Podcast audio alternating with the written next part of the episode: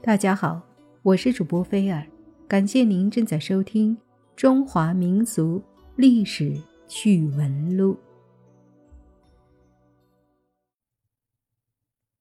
唐太宗李世民，可真正算得上中国历史上的一代明君。但说到他的儿子，这些贵胄绝大多数不成器，下场也很可悲。其中三个被杀，三个自杀，三个早夭，一个被幽闭，两个被废为庶人，而后又被流放。唐太宗有十四个儿子，皇后长孙氏生衡山王李承乾，蒲王李泰，高宗李治，杨妃生吴王李克，蜀王李英。英妃生庶人李佑，燕妃生越王李贞，姜王李萧，韦妃生纪王李慎，杨妃生赵王李福，杨氏生曹王李明，王氏生蒋王李晕，后宫宫女生楚王李宽，代王李简。唐太宗的大儿子生于承乾殿。取名陈乾，隐含陈继皇业、总领乾坤之意。陈乾秉性聪明，武德三年封衡山王。太宗继位为皇太子，时年八岁。不想成年后喜好声色，漫游无度。但他怕太宗，就大耍两面派，当着太宗言必忠孝。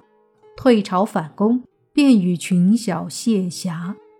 他有足疾，怕因此被废，非常嫉妒受太宗喜爱的魏王李泰。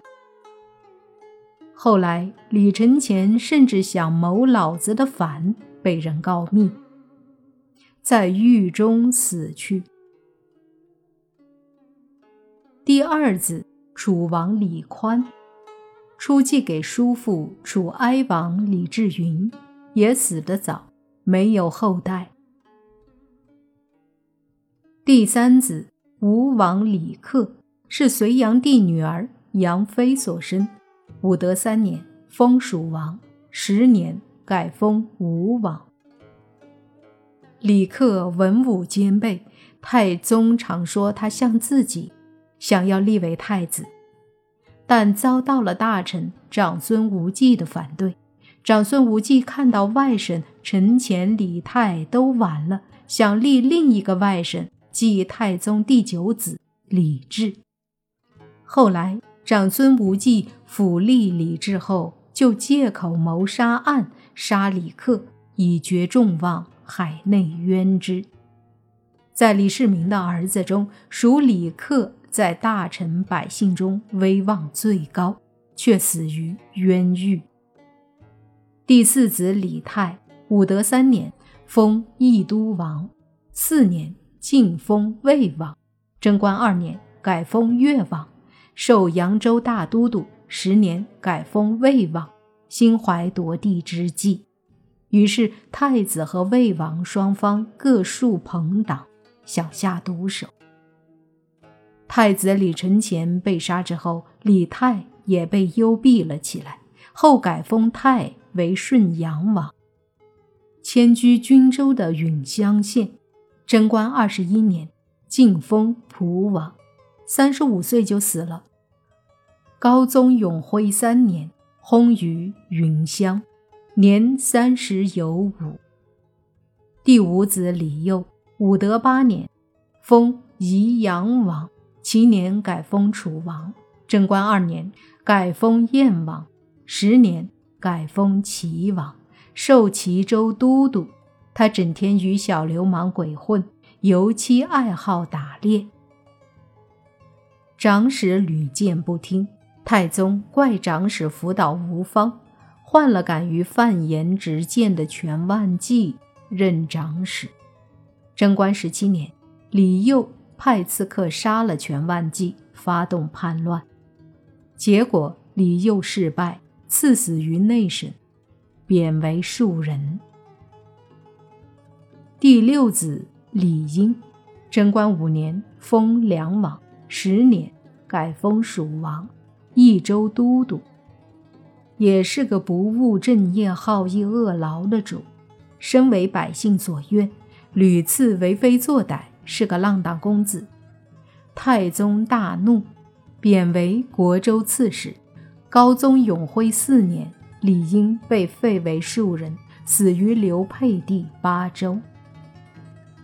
第七子李运，贞观五年封谭王，十年改封蒋王，安州都督。纵情享乐，使州县不堪其劳。唐高宗上元元年，有人诬告李运谋反，谎惧自杀。第八子李真，贞观五年封汉王，十年改封越王，扬州都督。后来。与韩王李元嘉、鲁王李林奎、霍王李元轨反武则天失败，服毒自尽。第九子李治，贞观五年封晋王，就是后来的唐高宗。虽贵为天子，却把大权拱手交给武则天。后来李氏宗族被武氏大加杀戮。不能不说是高宗的昏聩所致。第十子李慎，贞观五年封申王，十年改封纪王。虽然聪明好学，可惜是个懦弱无能的胆小鬼。越王李贞劝其反武，他不肯同谋，可武则天还是杀了他。第十一子李萧，贞观五年封姜王。六年薨，第十二子李简，贞观五年封代王，七年薨，无后。第十三子李福，贞观十三年封赵王，十八年授秦州都督，虽得善终，却平庸无能。第十四子李明，贞观二十一年封曹王，在太宗晚年。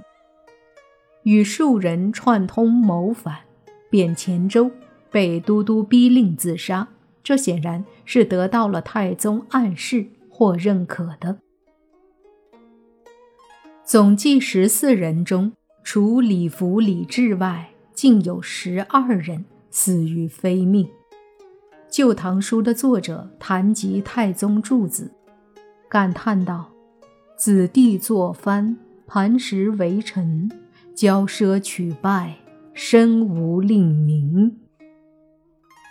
无能的李治继位，娶了父亲的才人武则天。他们的儿子几乎被武则天杀光。唐改元为周，似乎是老天对李世民杀兄触父的报应。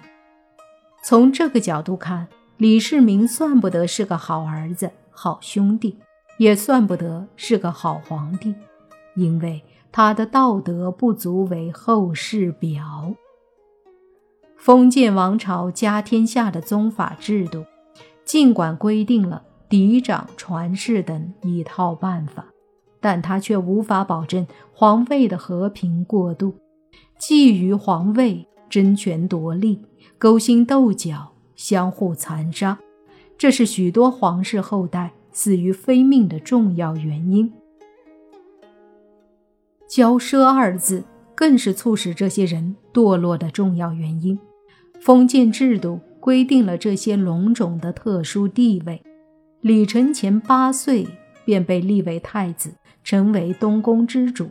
东宫内有文臣听他支配，有武士为其鹰犬，有妃嫔供其淫乐。